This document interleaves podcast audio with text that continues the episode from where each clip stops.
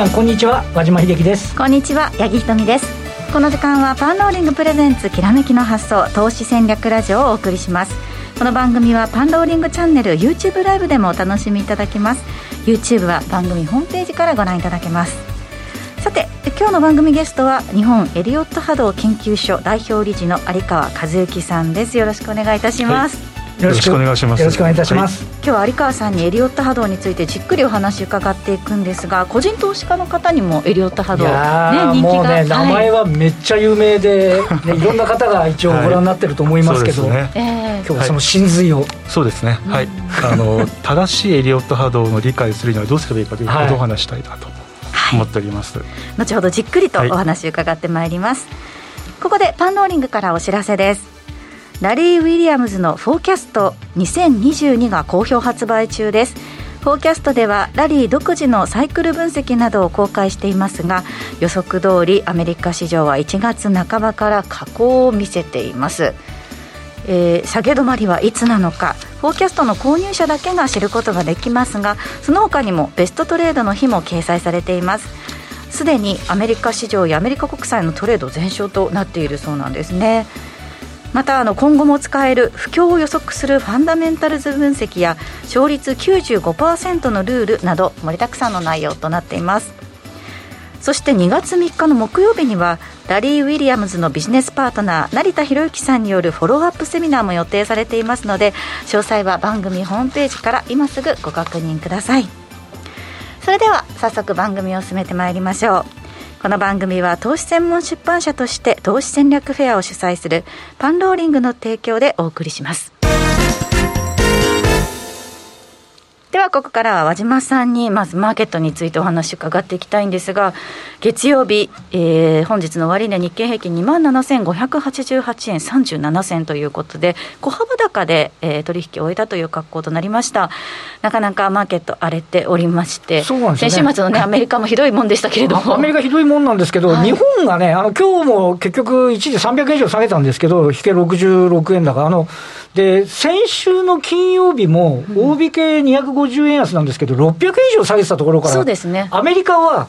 しっかりしてて大引けにかけてずるっといくんですよ、ね、毎日毎日。まさにそうでした。ね、はい、日本は結構そのおしめ買いの意欲みたいなものっていうのはそこそこ、まあ、出てきてるかなと。あの、特にまあアメリカの株式市場も先週末で450ドル安で、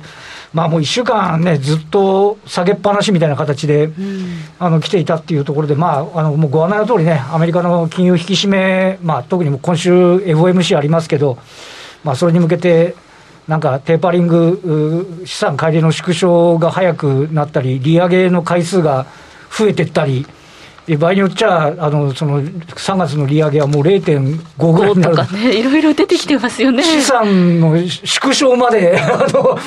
もう何月に始まるみたいな。まだ何も始まってないのにどんどんどんどんなんかね悪い方向に向かってるようなイメージになっちゃってて、えー、まあ、なかなか下げ止まりの兆し見えないわけですが、まあ、日本もね、あのその外部環境に影響を受けながらも、えーと、今日あたりはあの、いわゆるそのバリュー株ですかね、海運だとか、えー、金融だとか、あ PR の低そうな銘柄群ですね、それとあとは、朝売られてたそのレーザーテックとかエレクトロンみたいなところも切り返してきてるんで、うん、あのあの場合によってはちょっとあの国内年金の買いっていうのがね、入っているんではないかっていう観測もないことはないですけど、うん、あのなんか東京市場的に言うと、この数日、難聴ながらも粘り腰、うん、みたいな形になっていて、いわゆる寄り付きより引けのが高いという、ローソク足でいうと、陽線というのは3日連続になっててね。さて、本当におしめが意欲強くていいんでしょうかね、ちょっとね、外部環境、また気になりますけどね。そうですね、はい、でも本当にこの2万7000円のラインっていうのが、なかなかに硬いなっていう印象ではありますよね。そうですね、あのこれね、なかなかこの2万7000円のラインが、うん、あの硬くないと困っちゃう部分もあってです。ね、後ほどそのテクニカルの専門家の方にお話を伺うんですけど、これ、あの、えっと、8月20日の安値が今年の安値で2万6954円、これ、取引時間中ですけど、で、次の安値が10月6日2万7293円。で、ここを結んだラインがあのサポートだったんですけど、これ下抜けちゃって、うん、で、その10月の安値自身はもう下回っちゃってるんですよね。はい、いわゆるこれ岸田さんが、あの、総裁、えー、総理就任後の安値。あ岸田安値と言われてますけど、それを割り込んでしまって、なので、今、八木さんおっしゃった、これ、8月20日の2万6954円、この日の引け値は、えっと、2万7013円。なので、あのこれ、今年の安値で、あのこれ割っちゃうとですね、ちょっとあまりあのムード的には芳しくない可能性もあるので、え。ー、まあ、あのそのあたりになってくるとね、少しおしめも入ってきてるようなイメージはありますよね、確かにね。そうね。さあそういった中で、まあ、先ほどもお話ありました、今週 FOMC と、はい、他にもまたあの企業決算ですね、そうです。アメリカもそうですけれども、はい、日本もちょっとスタートし始めますので。一つ目がとりあえずその FOMC、日本時間でいうと、結果が分かるのは木曜の早朝で、でパウエルさんの、えー、会見もありますから、はい、でまあ、実際、これ2月がないですからね、次、いきなり3月になりますから、あのどの程度、文言、そうですね。ねあの3月から0.5%やりますって、そんなはっきり言うのかどうかよく分かりませんけど、あとは、パウエルさんが、あのインフレについて、本当に厳しいと見てるのか、一時的でそのうち中やんわりするよって、あのでそれをマーケットがどう受け止めるかっていう。部分ですよね、はい、そこが一つと、今もう一つあった通りあの、えー、八木さんおっしゃったように、企業決算、うん、で、 GAFAM、インテルなんかももう今週来ますんで、あのこれも多分ハイテクは景気の影響そんなに短期的に受けないので、あの業績自体はそんな悪くないと思うんですよ。ただ、地合いが悪いので、で今はいいの知ってるけど、先行きどうよっていう警戒感にならないか、まあ、だから先週あたりのアメリカの動きはもう明らかに、あの特に金利との最低もありますけど、警戒しちゃってる。で、日本の方も、えっ、ー、と、明日ディスコ、をですね、あの切ったり削ったりする半導体のあのあのメーカーですけど、装置のメーカーですけど、まあ、そこから始まるということで、今日あたりハイテク切り返してますけど、まあ、ここのあたりのね、このもう来年、日本の場合は23年3月期、来期に向けての最終困難に差し掛かるわけで、まあ、そこのね、あの数字がどうかっていう、この2つのものっていうのは、あのテーマといいますか、チェックポイントっていうのが、まあ、今来週は一つね、大きく注目されることは間違いないですよね。あの FMC のそのパウエルさんのあの会見やった後か同じぐらいの時間帯にテスラも出てくるという決算、そのあたりもだからちょっと怖いなっていうのと、ね、テスラだけに。そうそう、本当に。相場の雰囲気をね、なんか変えてしまう力を持ってるというか、そ、ね、そのあたりも販売台数とかは順調だったりするんですけど、えー、ただね、あの何らかなんか引っかかることが出てくる気がしないかみたいなね、ねことっていうのはね、あのこれまでもね、なんかあの、大して売れてないのに株価高いよみたいなこと言われてる ところでもありますんでね、そ、ね、このあたりもね、ちょっと、逐一ちょっとこのあたりね、気になる感じしますよね。あの今回のパターンと一緒で、FOMC はうまくこう乗り越えたとしても、その後の議事要旨の公表とかで、またガクンっていったりとかっていうのもなかなかね。いや、今週あれですよ、あの日銀のあの金融政策決定会合の主な意見もありますからね。あのだから神経質になってるんで、あのいちいちそのあたりのね、ことっていうのは、あの特にチェックしてから、特にアメリカ株の外部環境にちょっと頼ってるね、日本株とすると、そこのあたりが落ち着いてくるかどうかっていうのはね、ね。やっぱりちょっとポイントだと思いますよね。なかなかイベント盛りだくさんの今週1週間となりそうです。はい、さて、この後は本日のゲスト、有川和幸さんにお話じっくり伺います。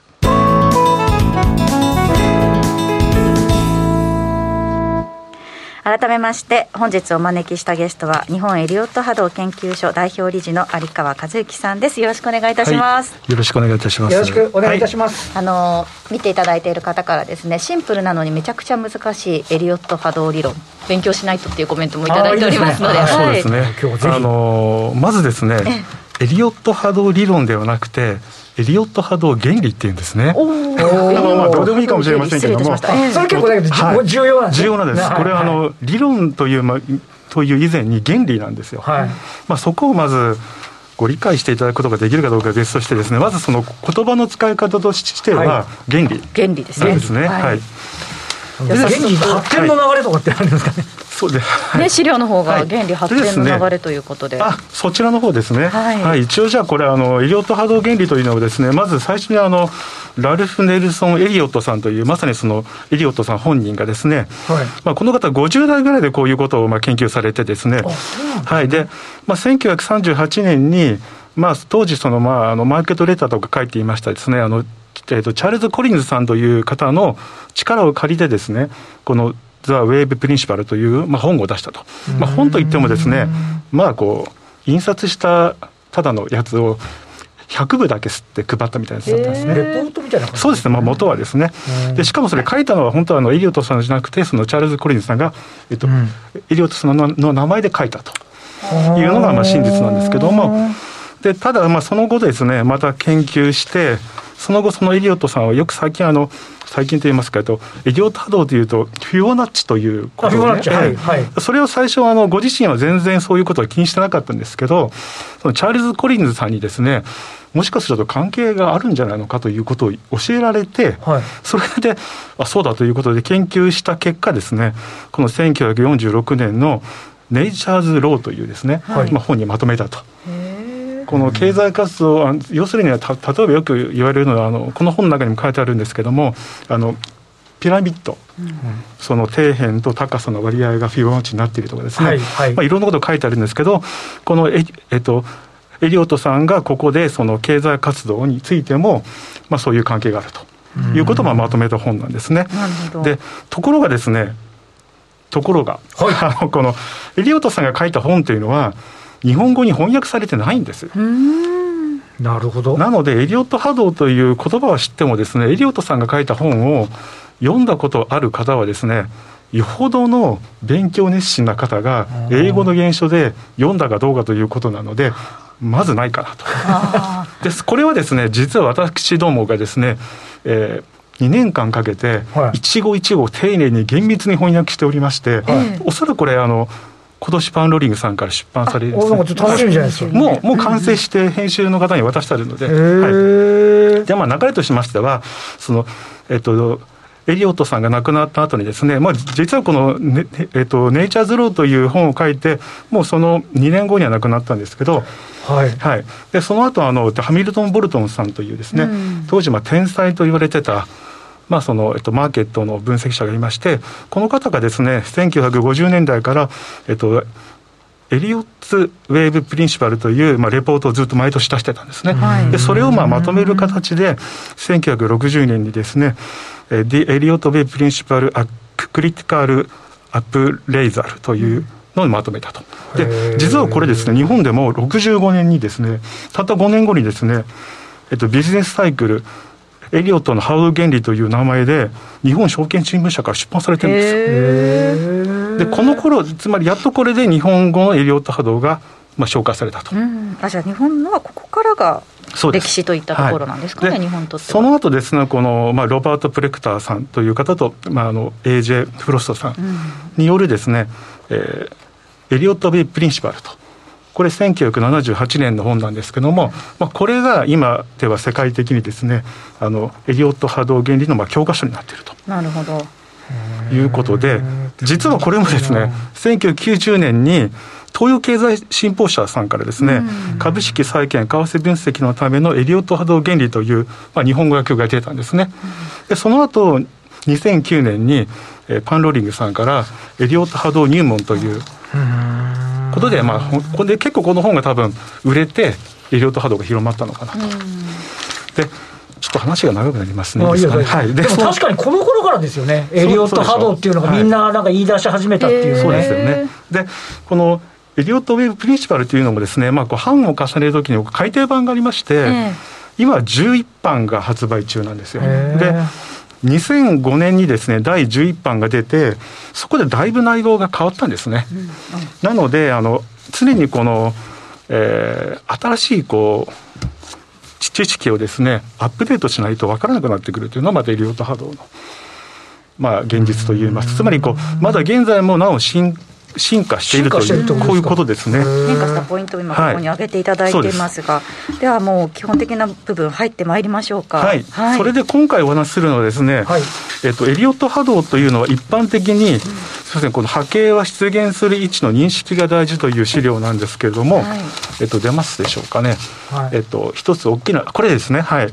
で、一般的にエリオット波動でいうとですね、1、2、3、4、5波で上がって、はい、ABC の3波で下がると、はい、もうこれだだけですよね。推進波が3つあって、調整波があって、はい、で、で、下がる時も、推進波2つ、調整波1波っていうね。もうこの図、この図のみがエリオット波動ですよね。これがもう私たちの脳みそにあるエリオット波動、ね、ところがですね、これっていうのはもうエリオット波動のごくごく一部に過ぎなくて、うん、次にですね、このカウントする際の重要な視点というのがあるんですけども、はい。えー、この12345というこのあの、えー、インパルスという形なんですけどもこれがそのあチャートの中のですねどの位置に出てるかということが実はものすごく重要な視点なんです。単純にそれだけ見てるんじゃなくて、どこで出てるかが重要だってことですそれによって、その、そのまあこれがまあこう上昇としまして、その後のこう下降のですね、はい、まあ ABC というのが、大きさが全然違ってくるんですよ。はいはいはい、で、その例をさらにその次のですね、出現する位置によって続く修正の幅が違うというところなんですけども、はい、これあの、カッコ1も、カッコ3も、カッコ5もですね、1、2、3、4、5って書いてますよね。なるほど。大きな波の中にもうちょっとちっちゃい波が入ってるっていう理解ですかね。はい、でた例えばこのカッコ1が終わった後は、カッコ2がし2で修正するので、はい、まあ、カッコ1の半分ぐらいは修正するわけですよね。うんはい、ところが、この最初にあった1、2、3、4、5というそのものが、カッコ3の位置にで出た場合だと、そんなに修正しないんですよ。はい、カッコ4のところだから。はいはい、じゃあ、このカッコ5のところがこの形だったら、じゃあどうなるのか。この先ですね。ですよ。はいはいはいはい。ねここが意外に盲点で、はい、括弧5のところにこの形が出たら、その続きは ABC なんですが、そうですよね。なんですが、ねはい、その ABC はですね、この括弧1、括弧2、括弧3、括弧4、括弧5という大きなお波動すべ、てに対する ABC なんですよ。あはあ、じゃあかなり大きな調整になる可能性だから、えー、まあし、しかもそれがまたどこに出たかによって違うんですけども、うんうん、あのかなり大きな、つまりの括弧4よりも深く修正することもある、となると、この括弧5全体を全部修正するということなんですね。はいはいはいはいはいはい、はい、だからよくあの、まあ、いろんな方が説明でですね、12345でと ABC で修正と言いますけども、この12345がどの位置なのかっていうことがわからないと、はい、どれだけ次に、まあ、要するに株価が下がるかが全くわからないんです。エリオット波動でね。だから大事なのは、どこにそれが出たのかということを解説しないといけないから、それを解説してないエリオット波動分析というのは、全く意味がないということをまずご理解していただきたいと。それそうです実践的ではなくなっちゃうってことですね。そうです。はい、で、はい、さらにあるんですよ。はい。さらに次の修正波の中にもインパレスが出現するとあってですね。はい。まあ、修正波っていうのは、まあ、このジグザグ、フラット、トライアングルという3つの形が、まあ、割と皆さんご存知かなと思うんですけども、まあ、こういう形でこの価格が修正するんですけども、実はこの修正波のジグザグの中にもこうインパルスが2個出るんですね。A とか C とか。で、フラットの C のところにも出るんですね。でトライアングルって要するに三角持ち合いですけどこれそれぞれはジグザグですけどやっぱジグザグなんでジグザグの中にはまあ2つ出ると。なるほど。こういうふうな作りになっているので、うんもう一個次いっちゃいますよ、はい、そのインパルスはどの位置に出ているか。これ見るとこの図のですね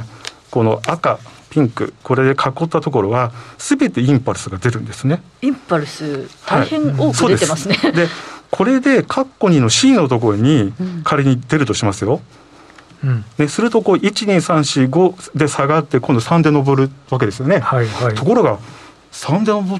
この5が12345で切ったらここまで上がっちゃうわけですよ。ずっとも。ということですよね、はい、だからあの5波動を出た後3波動で修正、まあ、反対向きに動くといっても、はい、もう出る場所によってですねその後どこまで行くかっていうのがまるっきり違うわけです。あへあじゃあそっか。その先ほどおっしゃったみたいに、どの位置でそのインパルスが出てるかっていうのが、全体的に重要になっているということなんですね。しかもここに書いてる1、2、括弧1、2、3、4、5という大きなインパルス自体も、うん、さらに一回り大きな波動のどこに出ているかということなんです。それどれぐらいのスパンで、はい、ですから私たちが分析するときは基本的に例えば日経平均でいうと少なくともあのリーマンショック後の安値からは必ず毎日毎日チェックしてます。毎日。だからだから要は明確な安値場面からのチ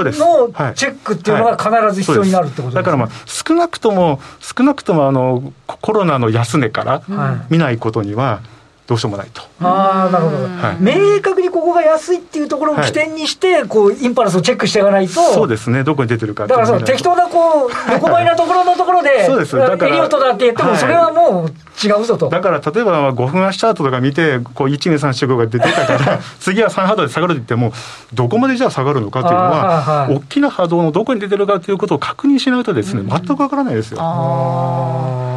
それでもやっぱりあれですよね、そのリーマンショック後から見見たのと、それこそコロナ後のコロナショックから見たのとは、やっぱりちょっとこう変わってくるわけですよね、はい、だから少なくとも日経金を分析するなると、リーマンショックからは、ちゃんと見てほしいと。あもう一番の、もう一番きつい大底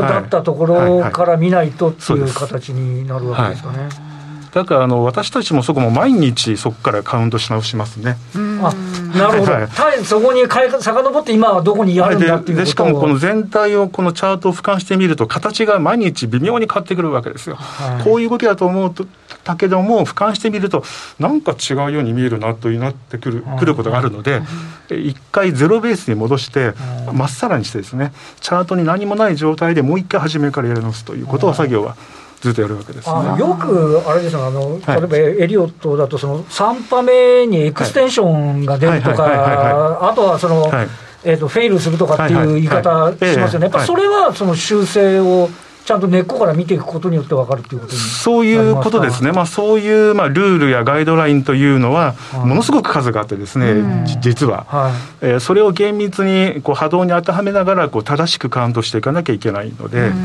なかなかこう一筋縄じゃいかないもんなんですよね。これあのエリオット波動でチャート分析する手順っていうのをちょっと一枚にまとめていただいているものがあるんですけれども、波形のルールを正しく覚える、はい、複数のカウントと進行想定を考える、はい、そして戦略的なエントリーという、そうですね、それもすべてが必要なんですけども、うん。はい、この波形のルールをその正しく覚えるだけでもですね、うんまあ、非常に難しいと。今お話伺っただけでもね ちゃんとねはいはい、からきっちりチェックししなきゃあかんでっていう話、うん、まあ、このたまに私お話しするんですけどこのルールとガイドラインと言われるだけでもまあ100以上あるんですね。それも全部暗記してないとチャート見てわからないですよ。だからよくよく言われるのは、エリオット波動の使いたいところは、分析するによってみんなカウントが違うんじゃないかと、こんなバラバラだから、それはちょっとテクニカルして使えないよと言われますけど、私が見るとですねほとんどの方は間違った入れ方してるんです。そルールをよくご存じないとかいい加減ちょっとこの辺ごまかしちゃおうかなとか恣意的なルール恣意的なルール運用をしてるからいろんな種類が出ると。自分で都合いいところに波形取っちゃいそうな感じではありますよね。そそもそもだからちゃんとエリオット肌が分かってないのにそうなんですそれで批判してみてもしょうがないって話、そうなんですだから少なくともこのね、えっと、エリオットさんが書いた本を読んだことがあるんですかというところから始まるわけですね。ちょっと、ちょっとすみません、エリオットから離れちゃいますけど、一目金衡もよく言われますね、いやもう似たよう同じだと思います、やっぱり一目金衡も、もともとの現象ね、はい、非常にこうやってお高いらしいんですけども、すごいみたいですね。あれをちゃんと読んだことある人がどれぐらいいるかというと、あのね、あの細田さんのお話では、とか、ツイート見たら、はい、3000部も売れてないということらしいんで、3000人ぐらいしか見てないということだと思うんですね。お亡くなりになった細田さんのお父上によると、100人に1人も一目金衡分かってないんじゃないかっていうことを、はい、だから言葉を残されてますよ、ね。はい、ちゃんとやっぱその現象をしっかり読んで、ルールを覚えて、それで運用しないと、分析にならないっていうことですね。はい、そういったそのエリオット波動についてなんですけれども、はい、ここでパンローリングからお知らせがあります、はい、有川さんが解説する DVD エリオット波動原理の基本実践編シリーズの第3巻が、えー、来月ですね2月15日に発売予定となっています、はい、この実践編シリーズが3巻で完結ということなんですが、これどんな内容なんでしょうこの3巻目はですね結局その基本編がまず3巻あってその後はまあカウントの仕方で、えっと、想定の立て方っていうのがあって最終的にどこでエントリーすればいいのかという、まあ、実践的な話がしてあるわけですね。でここで一つ大事なのは医療ハードっていろんなこうカウントができて想定がでできるって上にも行く下にも行くっていう想がでできちゃうんですよ実際、はい、そしたらトレードに使えないんじゃないかという意見があるんですけどそうではありませんと、うん、複数の想定が成り立つからこそ、こういうポイントを選ん。で戦略的にポジションを立てていけば、このようなですね、えー、結果が出ますというそのそのまあそのシミュレーションも紹介してあるということで実はそれはあの後から後付けのえー、適当なシミュレーションじゃなくてリアルタイムで私がオンラインセミナーでお話ししたやつなんですね。そのそのこのそのように動い今後動いたらこうなりますよとだからの、後解釈じゃなくて、実はそれが可能なわけです。リアルタイムでお話しされてるもの、はい、ということですね。えー、規制基本編、実践編をご覧になった方向けの内容となっているそうなので、す、で、に DVD をお持ちの方、ぜひご覧いただきたいということなんですが、先ほどもお話ありました、こちらは、えー、実践編ということで、基本編も3巻 DVD あるそうですね。そうです。はい。この全3巻をまとめ買いしますと、基本編の方、合計1万1400円プラス税金、税のところ、9545円プラス税で今ならお買い求めいただけるということで、このキャンペーン期間は1月末まで。今からこの基本編の勉強を始めれば、実践編が3巻目が出る最新刊に 間に合いそうだなといったところですね。これ今ありますけど、プログラムの抜粋だと、ギャラクスオーバー5波動で完成とか、はい、エントリーポイント、ロスカットの設定とか、やっぱちょっと実践的ですね。そうですね、かなりあの細かく書いてますし、私が解説してます。はい進行予想、A で進んだ場合の予測値とか、なんかいいですね、これ。も数点出されていると思うんですけれども、これ、DVD と本の違いっていうのは、どういったところになりますか？そうですね。あの、私どもの研究所の方で、2017年にですね、パンロリングさんの方から、エリオット波動研究という本をまとめさせていただきました。それは先ほどちょっとお話ししました、はい、いろんな方のエリオットの研究をベースにして、うん、さらにですね、私たちはあの、よくエリオット波動ってこういう形とか、そういう抽象的な話なんで、えー、それを定性的な分析からですね、定量的な分析をしたいということで、実際ちょっとこれね、細かい、これ細かくてわざと見えなくしてあるんですけども、はい、えー、ての波動のですね、長さ、割合、それ全部データ取るんですよ、1波と3波の割合が何対何かとかですね、変化率がどれぐらいとか、全部データ取って、定定量的な分析もやっております。そのそういうけそういうことをして、さらにエリオット波動原理を発展させたのが、まあ、エリオット波動研究なんですけども、はい、これも、えー、発売から4年経ってますから、はい、その後の日々の研究で分かったことなのかなんかが DVD には盛り込んでいるということですね。なるほど、はい2022年早くも波乱のマーケットとなっていますのでエリオット波動で分析してみてはいかがでしょうか。DVD のお求めは番組ホームページからお願いいたしますということでラジオタイムもそろそろあのお別れの時間が近づいてまいりました。この番組は投資専門出版社として投資戦略フェアを主催するパンローリングの提供でお送りしました。この後ですねパンローリングチャンネル限定配信引き続き YouTube で有川さんと一緒にお届けしていきます。実践的な例もそうですね、はい、持ってきていただきましたので、はい、続きは YouTube でぜひご覧くださいえー、そうですね。あの DVD のお話もありましたし有川さんに関しては、えー、メルマガもされているということで、ね、詳しくは、はい、ホームページの方をご覧ください、はい、ここでラジオの前の皆さんとはそろそろお別れとなります。来週も素敵なゲストをお招きしてお話を伺ってまいりますのでぜひ来週もお聞きください。えこの時間はパンローリングプレゼンツきらめきの発想投資戦略ラジオをお送りしましたそれでは皆さんまた来週お会いします。